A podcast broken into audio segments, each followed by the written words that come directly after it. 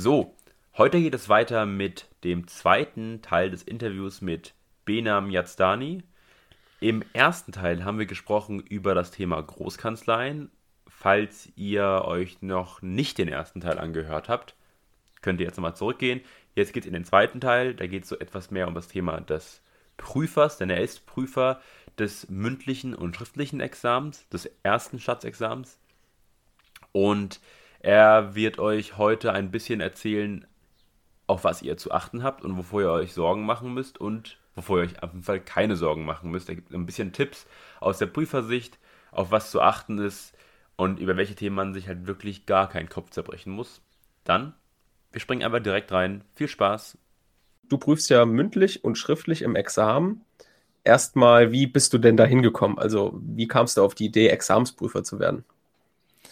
Ja, also bei mir war das so, dass ich, äh, glaube ich, durch Zufall mal ähm, in einem Blatt von der Rechtsanwaltskammer, also als Anwalt kriegt man regelmäßig mhm. irgendwelche Informationen von der Rechtsanwaltskammer, ich glaube auch so eine, so eine Mitteilungs- oder so ein Mitteilungsblatt oder sowas. Und man blättert das halt immer wieder mal durch. Also ich lesen tun es wahrscheinlich die wenigsten, aber man blättert durch und guckt, ob man da Leute kennt, ob man, ob es irgendwas Interessantes gibt. Und da fiel ich dann äh, irgendwie mal, fiel da bei mir auf, da gab es eine Ansage dafür, dass Examensprüfer gesucht werden. Mhm. Ähm, und da ich auch ähm, unmittelbar nach dem ähm, zweiten Examen ähm, so ein bisschen so den, die, die, ähm, die Lehre nochmal so ein bisschen begleitet habe, weil ich ähm, da nochmal Karteikarten für, für das zweite Examen aufbereitet habe, die dann mhm. auch ähm, später äh, angeboten worden sind, die es auch die, die im Moment noch zu kaufen gibt, die also ohne es jetzt Schleichwerbung betreiben zu wollen, aber ähm, die gibt es im Moment auch, auch, noch. Also wenn man sich aufs zweite Examen vorbereiten möchte, kann ich nur mhm. wärmstens nahelegen. Ähm, nee, aber so, so kam es, so, genau, so, so kam so kam ich dazu, dass äh, ich immer so ein bisschen auch die nochmal die Lehre im Hintergrund im Kopf hatte, da auch ja. begleitet habe und ähm, so ein bisschen das Projekt so am Abschluss stand und dann dachte ich, Mensch, also eigentlich so Prüfertätigkeit ist ja ganz nett, so ganz spannend. Zumal es ja nicht der Vollzeitjob, sondern das macht man halt so ein bisschen nebenher, immer wieder mal und es ist eine, eine schöne Abwechslung. Ähm, und ähm, man hat auch mal die Möglichkeit, ähm, als Prüfer nochmal so ein bisschen was zurückzugeben und vor allem auch ähm, zu helfen, dass die Fehler, die vielleicht manche machen, dass sie nicht irgendwie sich pausenlos wiederholen, ähm, und da auch nochmal so ein bisschen sich selbst einbringen. So kam das zusammen. Ähm, als, als Anwalt ist es äh, der Weg halt äh, nur über die Rechtsanwaltskammer machbar. Ja, also mhm. während in der Justiz die Justiz relativ offen dafür ist, dass man Prüfer wird, also viele Richter und, und Staatsanwälte sind deshalb auch oder haben die Möglichkeit, Prüfer zu werden, relativ einfach, ist es bei Anwälten etwas komplizierter. Man muss sich an die Rechtsanwaltskammer wenden, die immer wieder nur vereinzelt suchen, ähm, da dann quasi in einem Verfahren durchkommen und dann ähm, wird man vorgeschlagen von der Rechtsanwaltskammer gegenüber der Justizministerin oder dem Justizminister und äh, der entscheidet dann abschließend. Ja, mhm. und, und so bin ich dann da reingekommen ähm, und war dann auf der Liste drauf ähm, und jetzt bin ich, bin ich wieder bestellt worden. Ich glaube jetzt, für, ich glaube für die nächsten drei Jahre jetzt wieder. Mhm. Okay. Wie, wie das, sieht es dann aus, wenn du die schriftlichen Examen korrigierst? Also du bist zu Hause, dann klingelt der Paketbote, der bringt dir dann ein Riesenpaket vorbei mit, was weiß ich, 30 Klausuren. Setzt du dich dann den ganzen Tag dran und korrigierst nur die Klausuren? Machst du das einzeln? Oder wie läuft das? Hast du eine Lösungsskizze dabei? Ja, erkläre ich mal. Von, von, von vorne beginnt es wie folgt. Also mhm. ich, ich ist nicht so, dass ich einfach ein Paket zu irgendwie eingeworfen kriege und das war's, sondern das hat wird alles vorher abgefragt. Also auch richtig so. Ja. Also, weil es wird, es ist ja eine Nebentätigkeit für alle. Ja. Es gibt keine Vollzeitprüfer. Mhm. Ähm, und ähm, man wird dann vorher gefragt, hat man für die Durchgänge im Jahr ähm, Kapazität oder nicht und auch für wie viele Klausuren. Ähm, und wenn man dann weiß, okay, in dem Phase kann man nicht, weil irgendwas ist, dann wird man auch nicht so zugekommen. Mhm, ähm, und ähm, aber in der Regel wird es machbar, dass man ein, ein Paket dann irgendwie abdeckt. Das heißt, äh, man hat meist äh, 20 bis 30 Klausuren für die Erstkorrektur mhm. und dann nochmal die ähnliche Anzahl für eine Zweitkorrektur. Also mhm. nicht die gleichen Klausuren nochmal, sondern natürlich andere. Ja. Ähm, und und ähm, die kommen dann halt in so einer Phase, die vorher angekündigt wurde, wo man auch weiß, dass die Fristen, bis wann man das Ergebnis liefern ähm, sollte, damit es alles auch weiter funktionieren kann. Ähm, und ansonsten bekommt man, also was bekommt man? Klar, man kriegt die Klausuren, man kriegt den Sachverhalt und man mhm. bekommt einen, einen Lösungsvorschlag ähm, vom Justizprüfungsamt. Das ist keine Musterlösung. Man kann mhm. sich daran orientieren, man muss sich nicht orientieren. Man kann auch anders entscheiden bei bestimmten Punkten. Man kann auch eigene Punkte nochmal mit einbringen. Mhm. Und ähm, also was bei mir dann ist, so ist, dass ich erstmal mir den Sachverhalt anschaue, mir mir eine selbst eine Lösungsskizze erarbeite ähm, und dann auch ähm, die einzelnen Fragen oder auch die einzelnen Punkte, die man irgendwie einarbeiten sollte, ähm, gewichte, sodass ich sage, okay, also die ideale Klausur, die 18 Punkte hat, die muss das enthalten. Ja, also alles, was, mhm. was ich mir vorgesehen habe. Ähm, und dann beginne ich, beginne ich mit der Korrektur. Und je nachdem, wie ich Zeit habe, also das ist ja das ist ja eine Nebentätigkeit, ähm, ist es natürlich vor allem irgendwie abends am Wochenende.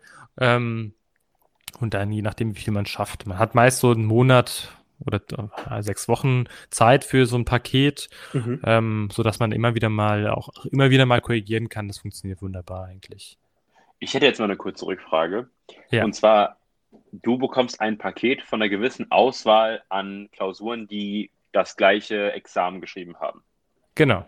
Du bekommst aber nicht die kompletten, sag ich mal, den Jahrgang, der diesen Klausur geschrieben hat bedeutet ja, dass, nein, dass das jemand anderes auch etwas anders bewerten kann. Das heißt, wie, wie unterschiedlich kann das denn sein, dass jemand jetzt ein bisschen anderen Schwerpunkt legt, ein bisschen anders bewerten möchte, weil er halt Sachen anders einschätzt?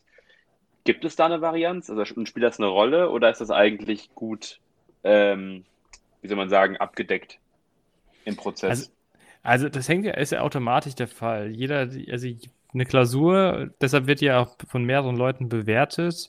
Da kann es Unterschiede geben, ja, weil man vielleicht Sachen anders gewichtet, einen Punkt vielleicht als schlimmer ansieht oder halt als weniger schlimm ansieht. Ähm, und darum gibt es die Möglichkeit, also deshalb gibt es die Erst- und Zweitkorrektur. Ja. Mhm.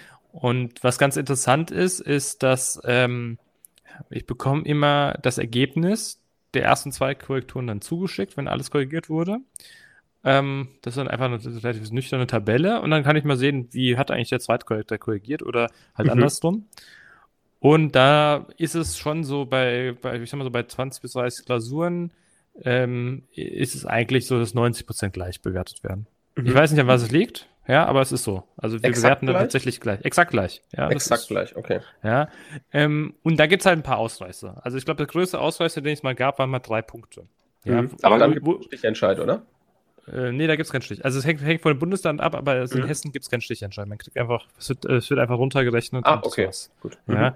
Ähm, natürlich ist es so, wenn ich eine Note gebe und die drei Punkte anders ist, schaue ich mir die Klausur nochmal ein zweites Mal an, weil ich sage, mhm. okay, was liegt das denn jetzt eigentlich? Bin ich jetzt besonders großzügig oder so, so streng? Ja. Mhm. Und es hat manchmal einfach Gründe. Manchmal sieht man was anders, ja. Also ich hatte mal eine Klausur gehabt, ich glaube, da hat der Erstkorrektur 15 Punkte gegeben und dann habe mhm. ich so gedacht, okay, aber das sind keine 15 Punkte. Ich habe hier eine Stoßklausur gehabt, die waren alle sehr ordentlich, aber die haben alle keine 15 Punkte bekommen. Da kann ich nicht diese Klausur genauso bewerten, also nicht mit der hm. Punktezahl bewerten, sondern habe die natürlich im Verhältnis bewerten müssen, ja, weil sonst einfach aus dem Rahmen springt. Und dann hat die, glaube ich, für drei Punkte weniger bekommen. Also bei zwölf Punkten hat es, glaube ich, auch keiner beschwert, glaube ich. Aber sowas kann passieren. Ich auch nicht. Ja. Ähm, und äh, das kann auch mal irgendwas in einem unteren Bereich landen, klar. Aber also das hat halt alles seine Gründe. Also man mhm. muss halt, letztendlich muss man, deshalb ist es wichtig, man muss einen gewissen Maßstab haben und dann so, so komplett bewerten. Mhm. Ähm, und dann ist es auch okay, ja, weil dann ist jetzt keiner benachteiligt worden tatsächlich. Dann ist er vielleicht bei einem strengen oder bei einem milderen, Richt äh, nicht Richter, sondern Examensprüfer angekommen. Aber das ist ja auch völlig normal. Das ist okay, ja. das kann passieren. Ist das aber, aber also, so wie ich das, äh, sorry Kursch, so wie ja. ich das jetzt äh, verstanden habe, ist das so, dass es in Hessen auf jeden Fall so ist, dass man der Zweitkorrektor sieht, was der Erstkorrektor bewertet hat. Exakt. So beziehungsweise die Note und die Begründung. Ja. Und ich hatte zum Beispiel bei, ich glaube, allen meinen Examsnoten bei der Einsicht gelesen den Satz, ähm, ich schließe mich den Ausführungen des Erstkorrektors umfassend an. Und da denke ich mir, ist das nicht einfach dumm, dass, bei, dass der Zweitkorrektor den Erstkorrektor sehen kann? Warum macht man das nicht so, dass beide unterschiedlich bewerten? Das wäre viel fairer, oder nicht? Das hat alles Vor- und Nachteile.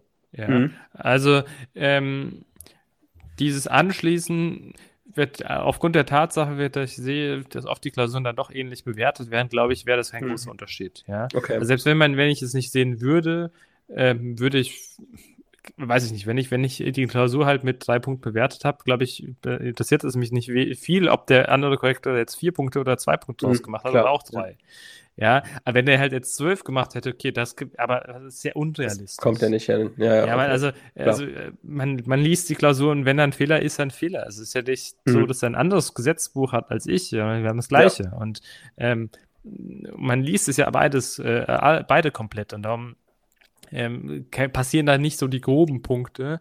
Ähm, ich glaube, es ist natürlich eher so eine Frage der, Effizienz, dass man auch die erste und zweite Korrektur einfach zusammensieht. Weil man kann mhm. sich natürlich an Punkten anschließen, mache ich auch. Also ich, ich, bewerte dann immer, es gibt immer eine Bewertung, wo ich auch da was dazu schreibe, mhm. aber manchmal besteht die tatsächlich darin, dass ich sage, ich, ich schließe mich der, der, Ausführung an, weil wenn ich die gleichen Fehler gesehen habe, habe, die gleiche Note geben möchte, dann muss ich ja nicht nochmal was ja. anderes formulieren, äh, damit wir da mit der gleichen Bewertung rauskommen. Manchmal mache ich das, weil ich sage, ich die Bewer die die ähm, ja, einfach das Votum finde ich nicht ausreichend, aber in der Regel lese ich das Votum gar nicht, weil das ist, spielt für mich keine Rolle. Okay.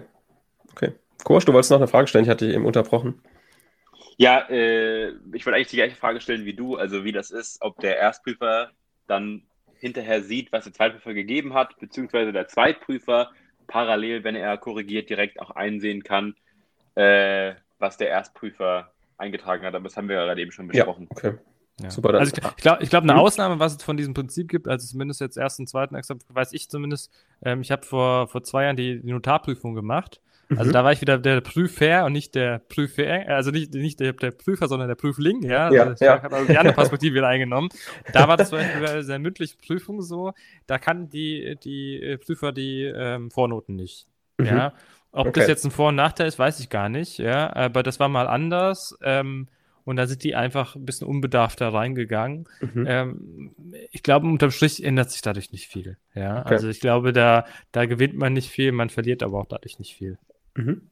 Bevor wir uns jetzt das mündliche Examen an anschauen, ähm, hätte ich noch eine Frage und zwar, was würdest du denn jetzt aus Prüfersicht vom schriftlichen Examen als den goldenen Tipp für unsere ZuhörerInnen mitgeben? Also sowas wie zum Beispiel versucht, möglichst schematisch zu lernen, also möglichst Fallschemata zu lernen, damit man einen Fall schnell gut in der Zeit komplett lösen kann? Oder was würde, was wäre dein Tipp?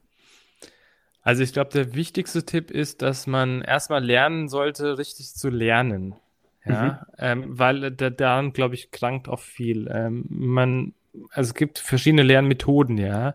Äh, lesen, auch ruhig anwenden, Sachen zuhören, was auch immer. Also ganz, ganz unterschiedliche Methoden. Und ähm, damit habe ich auch, mich auch mal viel beschäftigt und festgestellt, mhm. also erst sehr spät, also ich glaube wahrscheinlich erst so um das zweite Examen habe ich erst richtig festgestellt, also welcher Lerntyp bist du, wie lernst du richtig, was, was liegt dir, wie kannst du Sachen in kürzer Zeit besser drauf haben. Ähm, ähm, das habe ich erst festgestellt so im Nachhinein. Also da würde ich immer darauf, darauf geben, gerade am Anfang vielleicht in den ersten Semestern schauen, äh, wie kann man am besten lernen. Also nur weil man dann vielleicht ein Skript äh, oder ein Buch von vorne bis hinten gelb markiert hat, heißt nicht, dass man das irgendwie drauf hat, mhm. sondern man hat vielleicht nur ja, das einfach das Skript oder das Buch markiert. Mehr hat man nicht gemacht, ja. Und später erinnert man sich nicht mehr dran. Also wenn man vielleicht eher der Typ ist, dass man übers Hören besser lernt, dann sollte man gucken, dass man da einen Schwerpunkt setzt. Oder wenn man mhm. eher besser schreibt, durch das Schreiben besser lernt, dann sollte man das machen. Also die richtige Lernmethode ist ganz wichtig. Ähm, für die Klausur ähm, ist, ist als Wichtigste aus meiner Sicht immer, ähm, dass eine Klausur vollständig abgegeben wird. Also man hat fünf Stunden Zeit. Und egal wie schwierig der Sachverhalt ist, egal wie umfangreich der Sachverhalt ist, die, man hat nur die fünf Stunden. Und mhm. dann kann man nicht reinschreiben, lieber ähm, Korrektor, ich bin nicht fertig geworden, weil der Sachverhalt so schwierig und so umfangreich war. Ich habe nur die Hälfte abgegeben. Ja. Nein, man muss gucken, dass man dann die fünf Stunden so nutzt, dass man dafür was Sinnvolles liefert. Da muss man halt vielleicht an irgendeiner Stelle oberflächlich schreiben, damit man in fünf Stunden was liefern kann. Mhm. Deshalb, also eine vollständige Klausur ist sehr, sehr wichtig, weil äh, man kann die tollsten Ausführungen bringen. Äh, wenn man unvollständig liefert, dann ist in der Regel so, dass man einfach natürlich automatisch weniger Punkte kriegt, weil man einfach nicht ab, alles abdecken kann. Ähm, Deshalb da einfach immer einen Fokus drauf legen, vollständig schreiben ähm, und da das Lernen. Das lernt man vor allem über das Klausuren schreiben, weil die Zeiteinteilung kann man eigentlich nur so da richtig lernen. Mhm. Ansonsten ist es wichtig, ähm, auch sehr stringent sein in der Klausur. Also was immer sehr, sehr problematisch ist, ist, wenn eine Klausur so geschrieben wird, dass, dass sich Widersprüche ergeben. Ja, auf der Seite 1 prüft man irgendwie, ob ein Vertrag besteht und auf Seite 4 bei der Minderung prüft man plötzlich, ob wieder ein Vertrag besteht. Mhm. Möglicherweise sogar mit einem unterschiedlichen Ergebnis. Ähm, das ist, das geht gar nicht. Das sieht man als äh, Prüfer und dann äh, führt es halt einfach dazu, dass man dann äh, sich die Frage stellen muss, ist es praxisgerecht, was man da liefert? Mhm. Ähm, also deshalb, man sollte stringent arbeiten. Ähm, und natürlich immer handwerklich ordentlich. Also Normen richtig zitieren, Definition ordentlich drauf haben ähm, und dann auch jetzt nicht so schematisch Sachen runterschreiben, sondern ähm, so, so dass es dann auch wirklich nachvollziehbar ist, ja. Also die richtige juristische Terminologie verwenden ähm, und vielleicht jetzt nicht nur auf das auswendig Gelernte setzen, sondern dass man das auch runterschreiben kann in einer kurzen Zeit, ohne dass man da jetzt irgendwie unheimlich lange sich mit Sachen beschäftigen muss. Also gerade so Standardthemen, dass man die relativ runterspult, ähm, aber da jetzt nicht irgendwie sich da für tiefen Kopf machen muss. Ich glaube, mhm. da hat man schon mal viel gewonnen. Ähm, und ansonsten auch immer hilfreich, klar, Gliederung, dass man nicht nur Blocktexte liefert, sondern auch ein bisschen dem Korrektor zeigt, wo man eigentlich ist. Ähm, und dann auch ein irgendwie sinnvolles Ergebnis liefert. Weil manchmal sieht man so Klausuren, die dann einfach abdriften, die dann mal irgendwelche Meinungsstreitigkeiten führen, die vielleicht gar nicht notwendig sind und ähm, wo einfach die Struktur dann einfach nicht mehr da ist bei der Klausur. Mhm.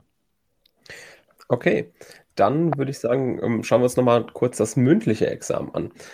Was mich mal besonders interessieren würde, wie läuft jetzt aus deiner Sicht so ein mündlicher Prüfungstag ab? Weil ich kenne es jetzt so aus meiner Sicht, man ist total nervös als, als Prüfling, kommt dann an, dann muss man warten, dann wird man reingerufen zum Vorsitzenden, dann hat man so eine Vorbesprechung hm. und dann geht es auch schon los. Also wie sieht, wie sieht so ein Tag aus der Prüfersicht aus? Ähm, aus der Prüfersicht ist es eigentlich relativ entspannt natürlich. Ähm, man kommt als Prüfer äh, im Grunde kurz vor der, vor der ersten Prüfung da an. Das ist mhm. das, was man machen muss. Äh, manchmal gibt es auch ein Vorgespräch unter den Prüfern selbst. Ähm, jetzt unter Corona-Zeiten etwas weniger, ansonsten eher schon. Ähm, aber das ist relativ überschaubar. Und man beginnt relativ zeitnah tatsächlich mit der Prüfung selbst. Mhm. Das ist eigentlich das, was man hat. Ähm, man legt natürlich ja fest, welche Prüfung beginnt als erstes. Ähm, und äh, der, ja, man muss ja halt gucken, dass man diese Zeit äh, sinnvoll nutzt, um mit den, mit den Prüflingen da was anfängt äh, und dann auch überlegt, wie man die irgendwie die Prüfung führen kann, dass das, äh, dass man auch der, die einfach auch einfach mal sehen kann, welche Bewertung man da sinnvollerweise den Leuten geben kann. Ja. Mhm. Ähm, in Hessen gibt es, was, was ganz schön ist, die Möglichkeit, das Vorgespräch nicht am Prüfungstag selbst vorzunehmen, sondern auch im Vorhinein. Das, davon okay. wird man, macht man oft Gebrauch und das lege ich auch immer den Prüflingen nahe, weil es eigentlich ganz gut ist, soll ein bisschen auch die Nervosität äh, wegnehmen.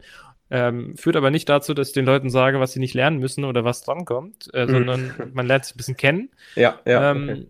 Ich mache mir natürlich Gedanken für die Prüfung, ja. Also was will ich sinnvollerweise prüfen? Ja, ich prüfe im, im Zivilrecht ähm, und da, da überlege ich mir halt immer was, ja. Also äh, da bin ich komplett frei. Also mir gibt keiner mhm. irgendein Thema vor. Ich kann selbst wirklich entscheiden, was nehme ich da als, als Thema dran. Ich habe eine Zeitvorgabe, klar. Und äh, man, ich muss gucken, dass ich im Grunde jedem, jedem Prüfling ähnlich viel Zeit einräume. Das funktioniert mhm. auch im Großen und Ganzen.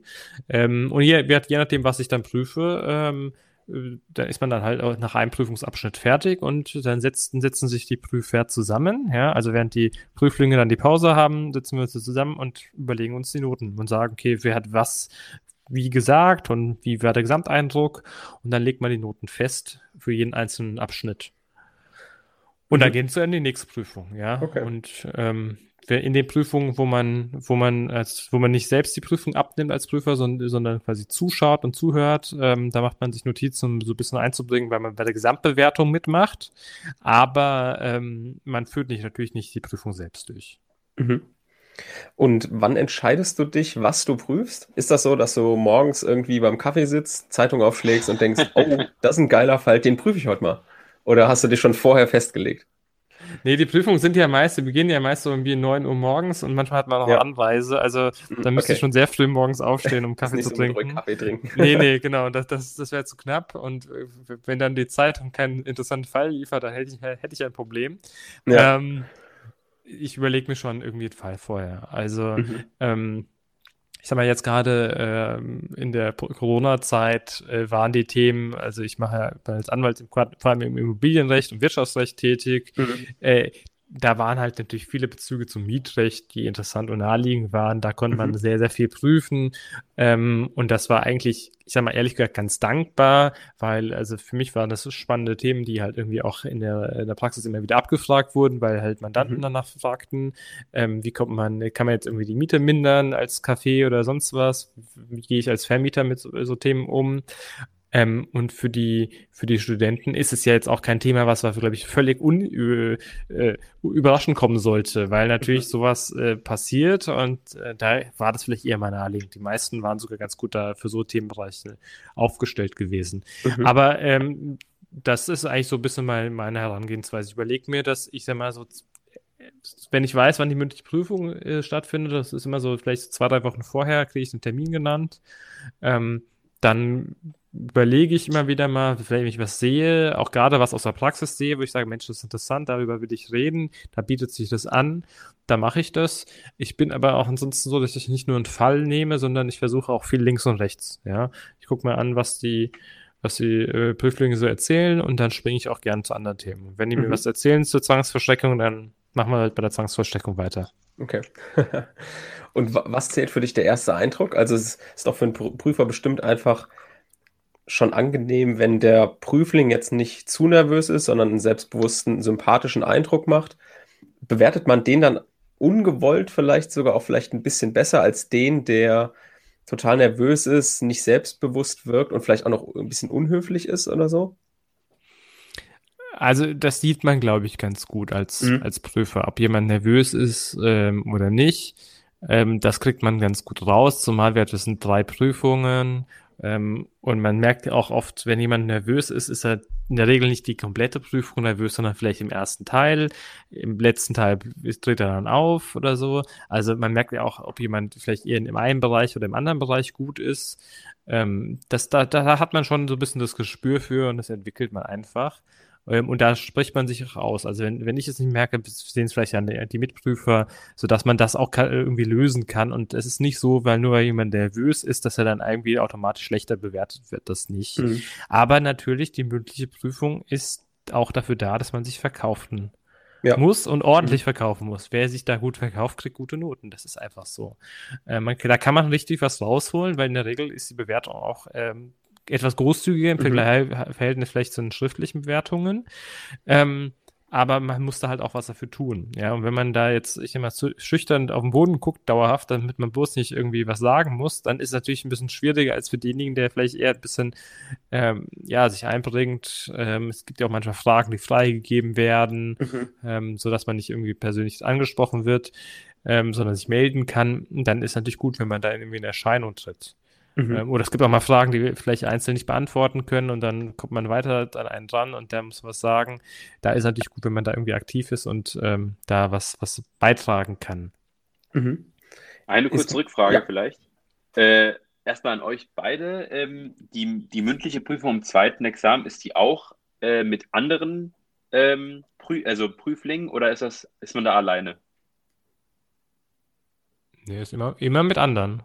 Immer also mit anderen. Nie eine, nie eine Einzelprüfung. Das Einzige ist halt beim Aktenvortrag. Okay. Ja, weil dann. Der Aktenvortrag äh, ist immer alleine. Dann stellt sich für mich die Frage, weil ich mit Basti, also mir war dieses, die Problematik, muss ich sagen, halt aus meinem Studium einfach nicht bewusst. Aber dass dieses Thema der Redeanteile und dieses Thema der, ähm, ich glaube, Basti hat mal gemeint, dass sich jemand die, äh, die Kirschen von der Torte nimmt, sage ich mal vom Fall, und die schon löst und dann, sag ich mal, die Sachen, die so, also die man einfach nicht gerne lösen möchte, die einfach ein bisschen schwieriger sind, übrig lässt für die anderen. Ja. Wie genau, bewertet man das aus der Sicht des Prüfers? Da kann ich auch so ein bisschen ergänzen. Ich glaube, das, das war in meiner Prüfung so, dass es ziemlich davon abgehangen hat, wie die Noten waren, wie man verteilt saß. Das heißt, es mhm. war ein mhm. relativ leichter Fall, der am Anfang relativ leicht war. Den hätte wahrscheinlich jeder gut hinbekommen. Und da hat halt der erste alles abgeräumt, bis zum Zeitpunkt, wo es schwer wurde. Das wurde an den zweiten abgegeben und der war erstmal total lost, weil er natürlich auch den Anfang gut super konnte, aber das Schwere konnte der halt auch wie alle anderen nicht beantworten und hat dann halt die Arschkarte irgendwie so ein bisschen gezogen. Wie war die Bewertung? Ähm, die war deutlich schlechter als beim ersten. Echt? Okay. Ja. Das wundert mich jetzt. Also in der Regel ist es so, äh, derjenige, der die schweren Fragen gestellt bekommt, mhm. gut, klar, wenn er jetzt sagt, weiß ich nicht, dann, dann können wir es vergessen, ja. Aber ja, solange ja, ja, der die schweren Fragen beko gestellt bekommt, da kann er eigentlich nur glänzen. Mhm, okay. Ähm, also deshalb ist eigentlich dankbar, schwere Fragen gestellt zu kriegen, weil in der Regel mhm. kriegt man hin, da auch darauf Antworten zu liefern. Okay. Ähm, weil bei den einfachen, das muss man auch mal auf, auf anderen Seiten sehen, einfache Fragen setze ich dann voraus, dass, ich die, dass die beantwortet werden. Von allen, mhm. egal ob du vier Punkte hast oder 14. Und wenn der bei 14, keine Ahnung, die Definition vom Betrug nicht drauf hat, dann äh, denkt man sich, Moment mal, vielleicht war die Bewertung in den schriftlichen eher Glück mhm. gewesen, anstatt ja. dass der was drauf hat. Ja, ähm, ja. Also das zieht einen, einen auch ziemlich runter. Also selbstverständlich Fragen, die kann man auch selbstverständlich äh, daneben legen, da, daneben mhm. liegen. Deshalb, das ist auch eine Gefahr. Also die, die Basics, klar, die müssen sitzen, ähm, davon geht man einfach aus. Und deshalb sind schwere Fragen gut, damit man einfach nochmal nach oben kommen kann, notenmäßig. Mhm. Ähm, weil ich immer, wenn es alles nur einfach ist, dann wird am Ende die Prüfung zwar ordentlich sein, aber dann kriegt wahrscheinlich keiner irgendwie über zehn Punkte. Mhm. Und das, das, ist aber machbar bei einer, okay. bei einer mündlichen Prüfung, wenn man schwere Fragen stellt. Mhm. Und was mich immer so ein bisschen irritiert hat, also eigentlich sind ja das schriftliche Examen und das mündliche Examen, so wie ich das verstanden habe, unabhängig voneinander zu betrachten. Das heißt, so eine Vornotenorientierung ist ja eigentlich fehl am Platz, oder? Der ist eigentlich fehl am Platz, aber hilft eigentlich fast immer den äh, Studenten und Referendaren. Weil in der, in der Regel verbessert man sich. Also okay. die seltensten Fällen verschlechtern sich die, die Prüfer, äh, Prüflinge. Mhm. Ähm, sondern meist sind die besser. Und man muss auch sagen, wenn jetzt jemand bei acht Punkten steht nach dem schriftlichen, mhm. dann schaut man als Prüfer sehr genau. Ja, Kriegt er jetzt okay. noch ein Prädikat oder nicht? Mhm. Ja, weil zieht man dem jetzt noch hoch bis, bis auf die neuen mhm. oder nicht? Das ist schon nochmal eine Frage. Und wer, wer jemand bei vier, vier an der Kippe ist, ist natürlich auch immer so die Frage, besteht er oder besteht er nicht? Und ja. wenn man da die Fortnote nicht kennen würde, dann wird er vielleicht, ja, weiß nicht, was daraus käme. Also ich sag mal, tendenziell ist es eigentlich nur gut für, für die okay. ähm, Studenten und Referendare, ähm, aber aber es gibt natürlich Ausnahmen. Manchmal ist man tatsächlich, äh, sind die, vielleicht sind die, sind die Vornoten gut und man hat aber halt nicht, so guten Tag und dann kann es auch mal nach unten gehen. Aber in den meisten Fällen ist, profitiert man nur davon. Mhm. Und also daraus höre ich auch, dass so ein Runterpunkten, wovor eigentlich die meisten, davor haben eigentlich die meisten so vor der mündlichen Prüfung Angst, dass man irgendwie runtergepunktet wird, kommt eigentlich nicht vor, oder? Also es, es, kommt, was schon mal vorkommen kann, ist, wenn man keinen großen Sprung macht. Dass man eigentlich, also jetzt hatte ich letztens eine Prüfung gehabt, da gab es eine Kandidatin, die hat die gleiche Note gehabt, auch nach dem schriftlichen. Das war aber auch, sag ich mal, so eine mittelmäßige Prüfung, ähm, aber halt auch nicht runtergeprüft. Ja, also die hat sich nicht verbessert, aber auch nicht verschlechtert. Das mhm. war jetzt halt nicht so toll, aber ähm, es kann natürlich auch mal passieren, dass man sich verschlechtert, klar. Also mhm. natürlich ist natürlich die Gefahr, sich verschlechtert, vor allem dann da, wenn man sehr gute Noten hatte. Und dann, ja, ja, klar. dass das okay. dann halt nicht irgendwie bei der, bei der mündlichen nochmal rüberbringen kann, ja, weil, also im zweiten kommt ja noch zum Beispiel Aktenvortrag rein, äh, ersten teilweise, nicht bei allen äh, Bundesländern. Und wenn man beim Aktenvortrag ganz, ganz schlecht irgendwie aussah, dann ist es natürlich äh, ein Problem für die Gesamtprüfung. Mhm. Ähm, und dann zieht es einen vielleicht insgesamt auch an dem Tag runter. Ja, das ist natürlich irgendwie blöd. Ähm, aber, aber auf der anderen Seite, man hat, kann ja auch was wieder was rausholen. Also es ist nicht so, dass man da irgendwie ist, ist immer schlecht laufen muss. Man kann es ja auch nochmal verbessern. Mhm. Okay, dann zum Abschluss nochmal eine Frage, die ich auch beim Schriftlichen gestellt habe. Was ist dein goldener Tipp für die mündliche jetzt? Wie sollte man sich auf die mündliche vorbereiten? Also man kann, glaube ich, ganz gut punkten, wenn man ähm, vielleicht in den letzten Tagen von der mündlichen Prüfung nicht nur schaut, irgendwie, dass man äh, jetzt das Lehrbuch immer nur in die Hand nimmt, sondern einfach mhm. mal so ein bisschen links und rechts schaut. Guckt, was, was machen eigentlich so die Prüfer? Also was, was ist deren Job, ja? Staatsanwalt, mhm. Richter, Professor, Anwalt, was auch immer. Mhm. Und so ein bisschen überlegt, naja, was würde der denn vielleicht prüfen? Ja. Ähm, äh, zum Beispiel, also ein schönes Beispiel ist, ist in der letzten, in der letzten ähm, mündlichen Prüfung hatte ich einen Prüfer gehabt, einen Professor, der am Tag davor Also jetzt muss ich jetzt leider Schleichwerbung für einen anderen Podcast machen, aber der ist auch gut, muss man sagen, für, für den FAZ-Einspruch-Podcast, wo Ah, er im ja. Grunde Ja, viele. Themen, viele Themen, die er am nächsten Tag geprüft hat, da schon mal Mhm. angesprochen wurden. Ja, Ja. ich war einer der wenigen, die den Podcast wahrscheinlich vorher gehört haben. Also ich war super vorbereitet für diese Ja. Prüfung. Ja. Ich glaube, die äh, Studenten haben alle nicht vorher gehört. Ja. ähm, einfach nur ist deshalb also aufmerksam sein. Mal Mhm. gucken, was passiert denn so eigentlich in der Rechtswelt, weil in der mündlichen Prüfung, klar, es werden teilweise auch die Standardfälle geprüft, die gibt's auch. Es wird auch mal vielleicht irgendein Urteil geprüft. Aber oft passiert irgendwas Aktuelles. Und die aktuellen Themen, die liegen nahe, sollte man gucken, dass man sich damit beschäftigt, die ein bisschen rechtlich vielleicht einordnen kann. Und da kann man sehr gut punkten, indem man sich einfach so ein bisschen da Gedanken gemacht hat. Das kann ich immer nur nahelegen, weil ähm, das sind halt die, eher die, die einfachen Sachen.